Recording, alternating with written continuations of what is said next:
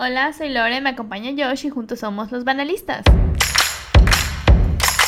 Bienvenidos a esta versión condensada de tu programa favorito, también llamada Banalismos. Hola Josh, ¿cómo estás? Hola Lore, muy feliz. Una nueva semana, un nuevo programa, una siguiente oportunidad en que te escucho y muy feliz. La verdad es que estoy muy feliz. ¿Tú qué tal? ¿Cómo va la vida de tu lado? También muy feliz de escucharte. Empiezo con una anécdota, a ver. ¿qué Oh my god, adelante, adelante. nada, nada demasiado espectacular, pero no sé, me dieron ganas de compartir. Eh, Adelante, es tu programa. gracias, gracias. Eh, nada, cumplí un, un, sueño de mi juventud rebelde que nunca tuve. Oh my God. En un ambiente controlado. Okay. este, tenía una botellita de, de refresco de estos mineralizados de naranja. Y dije, ¿qué pasará? ¿Qué pasará si le pongo tequila a mi botellita de refresco? ¿No? Y le eché el, tequila porque me dio mucha flojera agarrar un vaso. y bueno, procedí. ¿No? Y luego le puse unos hielitos, entonces ya. Y dije, ah, así se sentirá cuando mis compañeros de universidad llevaban sus bebidas incógnitamente a todos lados, porque pues no, no se nota, ya sabes. Yo no sé de qué compañeros hablas. Pero Yo nunca dije tu nombre, Yadira. ¿Y qué tal? ¿Se recomienda la experiencia o no? Pues, ajá, nada, ¿no? Ya sabes, es como que el, incógnito que, te trae como que... Como que es más divertido saber que, estás haciendo algo prohibido, pero pues ni prohibido, ya sabes, en mi casa. Pero pues dije, ah, mira, de lo que me perdí por haber sido una... Una buena persona, una buena estudiante. Exacto.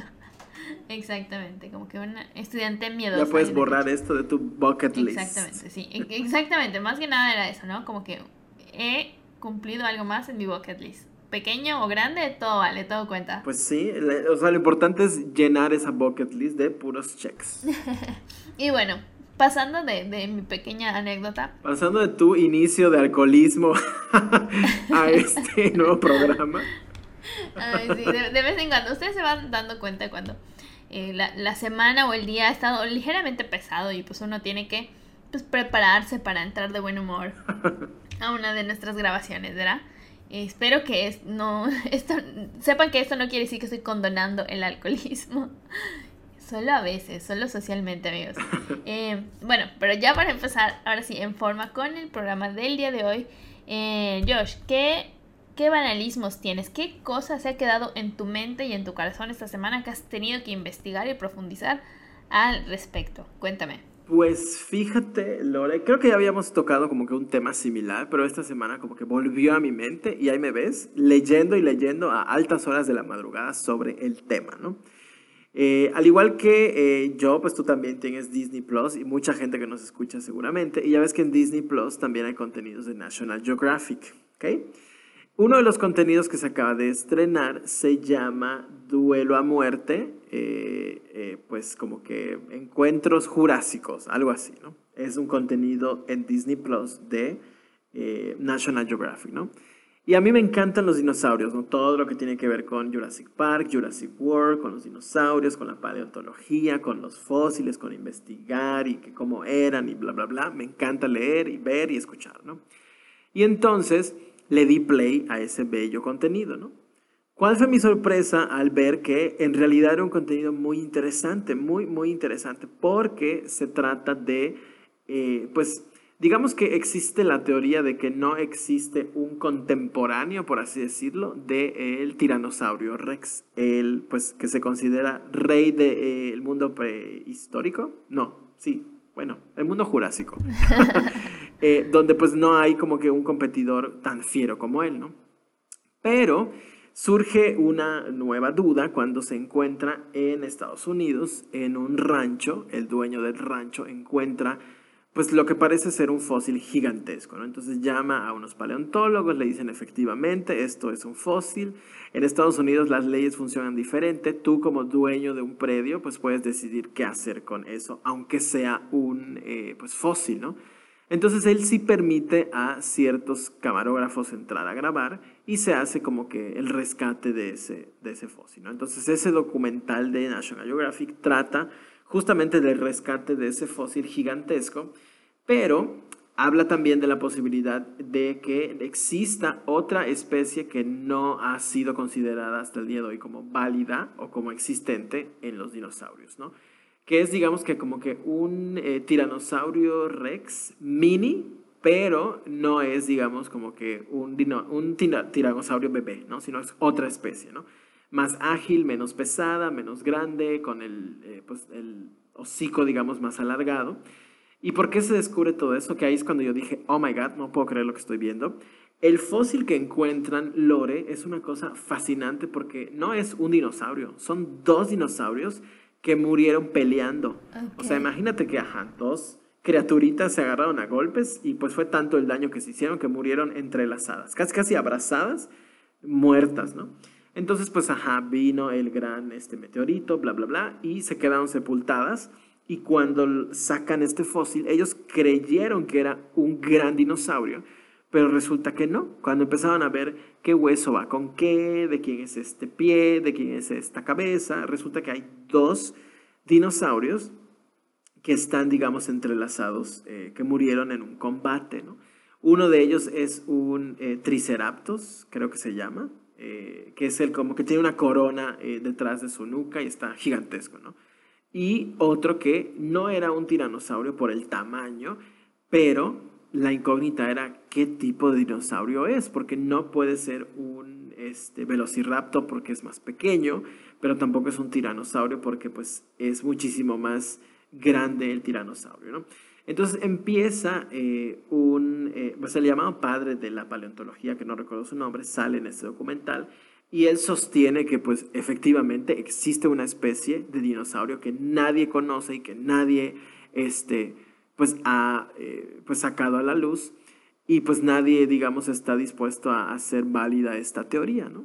Pero las cosas dan un giro de tuercas porque en un digamos este, una bodega de restos óseos que pues como tal se han descartado o se quedan almacenados con cuestiones paleontológicas, él encuentra un, eh, pues, un cráneo de un dinosaurio encontrado hace miles, bueno, no miles, hace muchas, muchas, muchas décadas, que se quedó ahí eh, llenándose de polvo, ¿no? Entonces él rescata esto en esta como bodega y revisa y efectivamente es otro cráneo del mis, de la misma especie que encontraron en esta nueva, pues en este nuevo hallazgo de fósil que eran dos dinosaurios en uno, ¿no? Entonces él dice, bueno, si hay uno, dices, mm, puede ser que se deformó, pero si hay dos, ¿por qué no empezar a hablar de una nueva especie, ¿no? Y justamente este documental pone, eh, pues, pues, digamos, delante de la gente la posibilidad de que exista una nueva especie y con eso no solamente una nueva especie, sino la posibilidad de que haya, ahora sí que literal, todo otro mundo de especies que no hemos, eh, pues, ni siquiera imaginado que exista, ¿no? Y es un dinosaurio que no se tiene registro, es pues muy enigmático porque nadie sabe qué tipo de dinosaurio es y pues se parece al tiranosaurio, pero no es por el tipo de, pues, de su, digamos, pues formación ósea y eh, pues en realidad empieza, digamos, esta pues búsqueda de respuestas que eh, pues no les voy a decir en qué termina, véanlo. Pero eh, a partir de ahí yo me puse a investigar y dije, ¿qué huele con los dinosaurios? Que, a mí, que a mí me encanta leer sobre eso. Y pues fíjate que encontré cosas muy fuertes y muy controversiales, ¿no?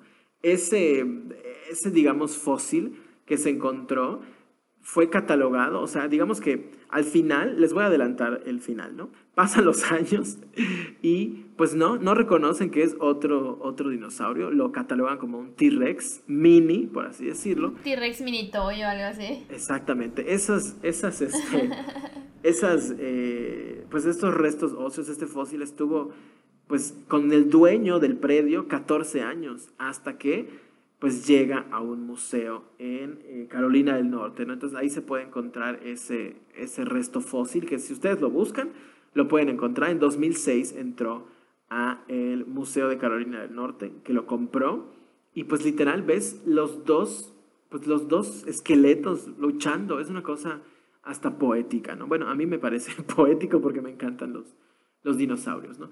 Entonces me puse a investigar de que otro tipo de ejemplos de qué pasa cuando encuentran un, este, pues un hallazgo así, bla, bla, bla, y tiene dueño. Y efectivamente en Estados Unidos Tú si lo encuentras en tu casa es tuyo. Y ni modo si el gobierno no te lo puede quitar.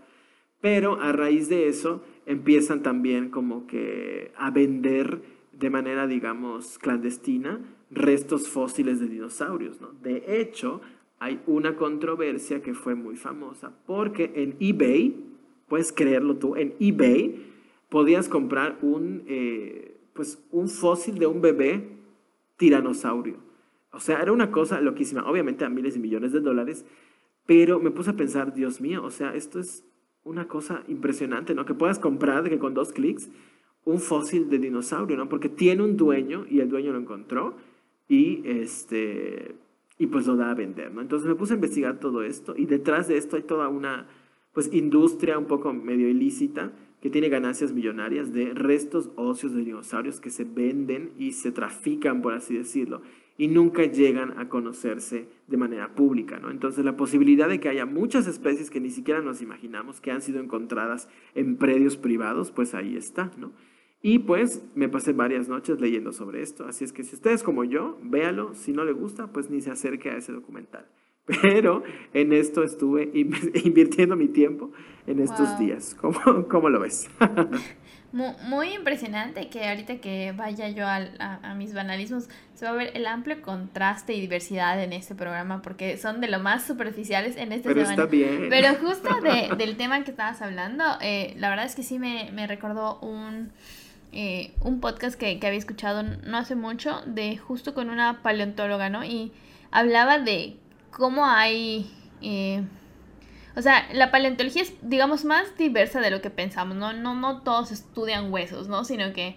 Y no todos estudian dinosaurios, sino que estudian diferentes como animales o especies de diferentes épocas, ¿no? Pero justo en esta parte que, que comentabas de que pues se descubrió, ¿no? Que podría ser otra especie o algo así ella hablaba de que eh, ella se dedica a estudiar eh, en una era creo que ya un poquito más posterior, pero a aves prehistóricas, ¿no? Entonces decía que eh, justo tuvo alguna vez un hallazgo en el que pensaban que era cierto animal por un pedazo, una parte del fósil que se pudo rescatar, este, y pensaban que era una especie, pero en algún foro o algo así tuvo contacto con otro paleontólogo de otro lado del mundo, por ahí de España, que tenía otro cachito muy similar al de ella, ¿no? Y justo así se pudieron dar cuenta de que la especie que, ellos tenían no era otra que pensaban, sino que era una especie en particular, ¿no? Una, una segunda especie que, que no estaba contemplada. Entonces eso está como súper interesante porque creo que muy similar a lo que sabemos del universo, que es casi nada, es lo que sabemos también de, de la prehistoria, ¿no? O sea, tenemos ciertas nociones por lo que logramos encontrar, pero pues mucho no lo logramos encontrar y mucho no se pudo rescatar, ¿no? Entonces son más que nada conjeturas. Está súper interesante si, si te encanta como que resolver esos misterios. Sí, ¿cómo se llama el podcast? ¿Te acuerdas? Igual y lo busco porque es interesante. Eh, el podcast se llama Periodic Talks y en general hablan de diferentes aspectos de la ciencia, pero justo hay un capítulo donde hablan de... Eh, creo que sí, el, capítulo se llama algo así, está en inglés, pero se llama como las aves son pequeños dinosaurios. Es que es eso. y te explican por, por, qué. Justamente eso te iba, iba a decir, que lo más aceptado por la ciencia es que la evolución más cercana que existe hoy en día a los dinosaurios son los pájaros. Y yo, sí. ¿qué? En realidad los dinosaurios eran grandes, grandes pájaros. Y yo, oh my god. Y de hecho hay, o sea, si a ustedes les gusta esto de los, el tema, pues, de los dinosaurios, existen como que eh, diseños o eh, pues apreciaciones artísticas que muchos, valga la redundancia, artistas han hecho sobre cómo podrían ser los dinosaurios si pues fuera completamente cierto esto de que eran grandes pájaros, ¿no? Y son unas cosas majestuosas los que han dibujado estas cosas, ¿no?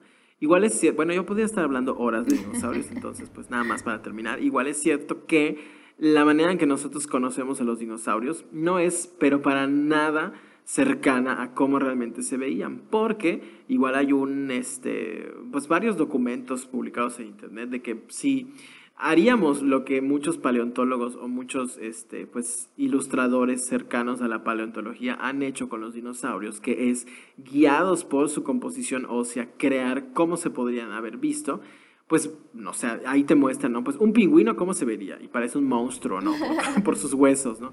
O un humano, ¿cómo se vería, ¿no? Y pues igual, parecemos monstruos, ¿no? Entonces, es muy probable que los dinosaurios no se vean como nos han vendido que se ven, ¿no? Pero pues es un misterio grandísimo, lo único que tenemos de ellos son huesos, ¿no? Y si usted compara un hueso, más bien un, un esqueleto humano, pues un esqueleto humano no se parece mucho a cómo se ve una persona, ¿no? Porque hay mucha gente que tiene su pelazo, sus uñazas, y pues probablemente habrá dinosaurios que tenían de qué, las grandes garras y ellos muy, este, pues muy guapérrimos, no sabemos, ¿no? Pero bueno, hasta aquí mi reporte con los dinosaurios. Sí, no, o sea, y ya como, ajá, o sea, mucho de la visión que tenemos de los dinosaurios, o sea, podrá parecer sorprendente, pero viene de la película de Jurassic Park. O sea, porque hasta antes de eso no teníamos como que una visión tan clara o aproximada de cómo podría ser, ¿no? Y incluso pues esa pues tiene que ver también con, la ciencia ficción, ¿no? Como lo que, con lo que se podía proyectar o no. Entonces, una, una cosa fascinante el mundo de los dinosaurios. Completamente. Pero bueno, ahora sí, tu banalismo de esta semana, ¿cuál fue? Eh, en primer lugar, tengo a una noticia que, al menos al día de hoy en el que nos encontramos grabando, está por todos lados que nuestra querida Kim Kardashian, este, al parecer anda con eh, un actor de Saturday Night Live que se llama Pete Davidson. Este, que, que son rumores, son rumores, pero... Pero eso explica muchas cosas. O sea, ¿eh? dicen que justo, ajá, porque como sabemos, eh, nuestra querida Kim estuvo en el programa de, de Saturday Night Live como invitada y hubo una escena eh, pues en, una de las sketches, eh, digámosle, icónica en la que pues, se besa justo con este actor Pete Davidson interpretando pues personajes de uh, Jasmine y Aladdin. Entonces, este, pues a partir de eso es como que la gente dijo, oye, como que hay química, como que no, como Pero pues nada, ¿no? No se había dicho nada más al respecto. Hasta que este, eh, hace un par de días empezaron a salir que, que los vieron en un parque de diversiones agarrados de la mano. Todos, pues, ok, pero pues manitas, pues nada, ¿no? Y este, ayer, creo, o hoy, salió que los vieron ya besándose y que fueron a otro lugar. Entonces, pues por ahí, ¿no? Y entonces muchos como chismes y chistes eh, de la cultura pop dicen que eh, nuestra querida Kim no se pudo quedar a la sombra de su hermana Kearney, que se acaba de comprometer con Travis Barker de Blink 182. Entonces dijo, hold my beer, no puedo quedar eclipsada por Kearney y pues salió a dar lo suyo. ¿Será o no será cierto? No lo sabemos. Lo que sí sabemos es que Kearney pues ha tenido como que un romance muy tórrido eh, recientemente con, con este baterista de Blink 182 que la verdad es que se han estado dando con todo y de todo así delante de las cámaras y les ha valido. No sé si has visto o has sabido algo de, de, de, todo este chisme. No, la verdad es que desconocía por completo esto. Estoy justamente en este momento googleando qué hubo con Kim Kardashian y con Pete. Y si hay fotos, o sea, hay fotos donde fueron como que a no sé dónde y están de qué, pues paseando y qué fuerte todo. No, no, no. O sea, digo, cada quien sus gustos, pero o sea, digo, qué padre que Kim pueda ser feliz con alguien más, pero pues anduvo con Ariana Grande, qué fuerte. Exacto, dicen justo que, que justo Pete tiene mucho pegue entre pues la, las mujeres blancas o, o, ya sabes, como que de, ese, de esa esfera, este, porque pues anduvo con nuestra querida Ariana Grande, también con la actriz Kate Beckinsale y pues ahorita aparentemente con Kim, ¿no? Entonces él, jóvenes, mayorcitas, este, no, no discrimina. Pero aparte como que con esta onda, tipo, o sea, Ariana es italiana, Kim es armenia, como que no son así de que propiamente anglosajonas. Sí, exacto. Y Kate es inglesa, entonces, ajá. Las Naciones Unidas, por ahí. este, y justo, bueno, como dato nada más, eh, Pete tiene una película que está en HBO Max que se llama King of Staten Island. Eh, muy interesante, la verdad. Y como anotación, para que si quieren conocerlos, así dicen, ¿quién es Pete? Bueno, ese señor. Eh, otra noticia como rapidita que acabo de enterarme que eh, Gal Gadot, ustedes la conocerán como Wonder Woman, ha sido confirmada para interpretar a la bruja malvada en la película de Blancanieves que no sé si no sabía o se me borró del cassette que iba a haber una nueva película de Blancanieves, pero sí, así será. Y Gal Gadot va a ser la bruja malvada. Eh, o sea, me estás dando mucha, mucha nueva información, de verdad. Estoy de que tirado sí, en el piso en este momento. No sabía tampoco nada de esto. Oh my god. Sí, no, o sea, esto es así, noticia reciente, que cuando usted la escuche, ¿verdad? Pues ya habrá pasado un rato, pero en mi mente es la primicia.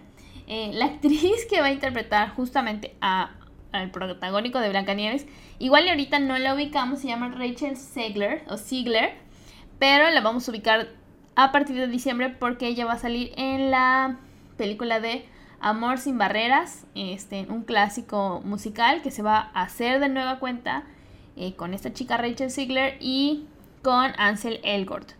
Y pues aparentemente pues ahí la vieron y dijeron, esta muchacha tiene carisma, vamos a ponerla de Blancanieves, que yo diría ya stop con las películas de Blancanieves. La verdad es que casi nunca salen tan bien con excepción de la película animada. Siento decirlo, pero es cierto. Ya cansan, de verdad. Ya son demasiadas versiones. ¿Sabes cuál debe todo el mundo de Sí. ver? Que es así de, ¿qué estoy viendo? A ver, dime. La versión que produjo Whitney Houston Wow. de Blancanieves. Es una cosa tan rara y tan sui generis. Por favor, véanla. Está en Disney Plus. La, la produjo Whitney Houston. De hecho, canta Whitney Houston. Y al principio sale Whitney Houston y da miedo. Es una película, yo creo pensar que de bajo presupuesto, pero pues es de Disney. Y da Ah, miedo. mira, Véanla. Qué interesante.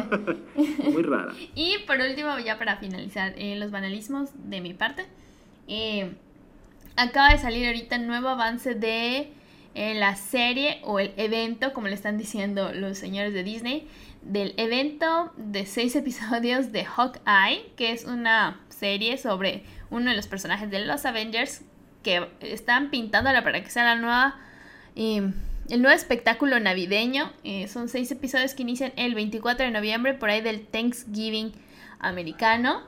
Y este ya salió un nuevo cortito, que pues es mucha acción, mucha Navidad, muchas risitas, jijiji, jajaja. A ver cómo les va. La verdad es que sí se ve interesantón. Yo, que la semana pasada o hace dos dije que ya no iba a consumir nada de Marvel, creo que debí de haber hecho el paréntesis de no tanto lo del cine, pero las series tienen propuestas como que ahorita parece que son lo que están pegando un poquito más. Se, se cancela el veto a Marvel. Puede ser, porque Navidad, ya sabes, como que mi corazoncito navideño sí quiere como que conquistarse por Y Marvel. pues está, va a estar ambientada, ¿no? En, en toda época decembrina. esta Exactamente, ajá, serie. justamente pues la aventura digamos que ocurre en, en, en esa temporada, entonces pues, Nueva York y Navidad son dos elementos que me, me ganan siempre. Que ahora que lo pienso, y esto pues puede ser otro banalismo, qué complicado y qué curioso ha de ser, por ejemplo, tener que grabar en mayo una película o un proyecto que se va a estrenar en Navidad, ¿no? Que el calorón, ¿no? Qué fuerte. Y una fe de ratas, mi querida Lore, yo como siempre mezclando todo, la película de Whitney Houston que produjo y protagoniza junto con la cantante Brandy. ¿Es de Cenicienta? No, es de Ah, Blancanieves, sí. es de Cenicienta. Es muy rara, pero véanla, denle una oportunidad. Digamos que en Estados Unidos eh, tiene como que su club de fans esa película. Así como que dije, eh, Whitney Houston, Blancanieves, y me acordé justo de la de Cenicienta, pero no sabía si era esa, entonces por eso en esta ocasión no te, no te di el, el pitazo de corrección. Sale Whitney Houston, sale Brandy, sale, me parece que eh, Whoop- Whoopi Goldberg tuvo que ver ahí también. Es, es como un elenco bastante sui generis y pues está a dos clics de distancia en Disney Plus, así es que véanla. Obviamente no esperen ver la Cenicienta clásica de Disney, es otra versión, pero pues hasta aquí mi comentario. Muy bien, muy bien. Eh, y bueno, creo que con eso eh, damos por finalizado esta emisión de los banalismos y nos escuchamos en el próximo programa en el que estaremos abordando un tema sorpresa. Así será. así será.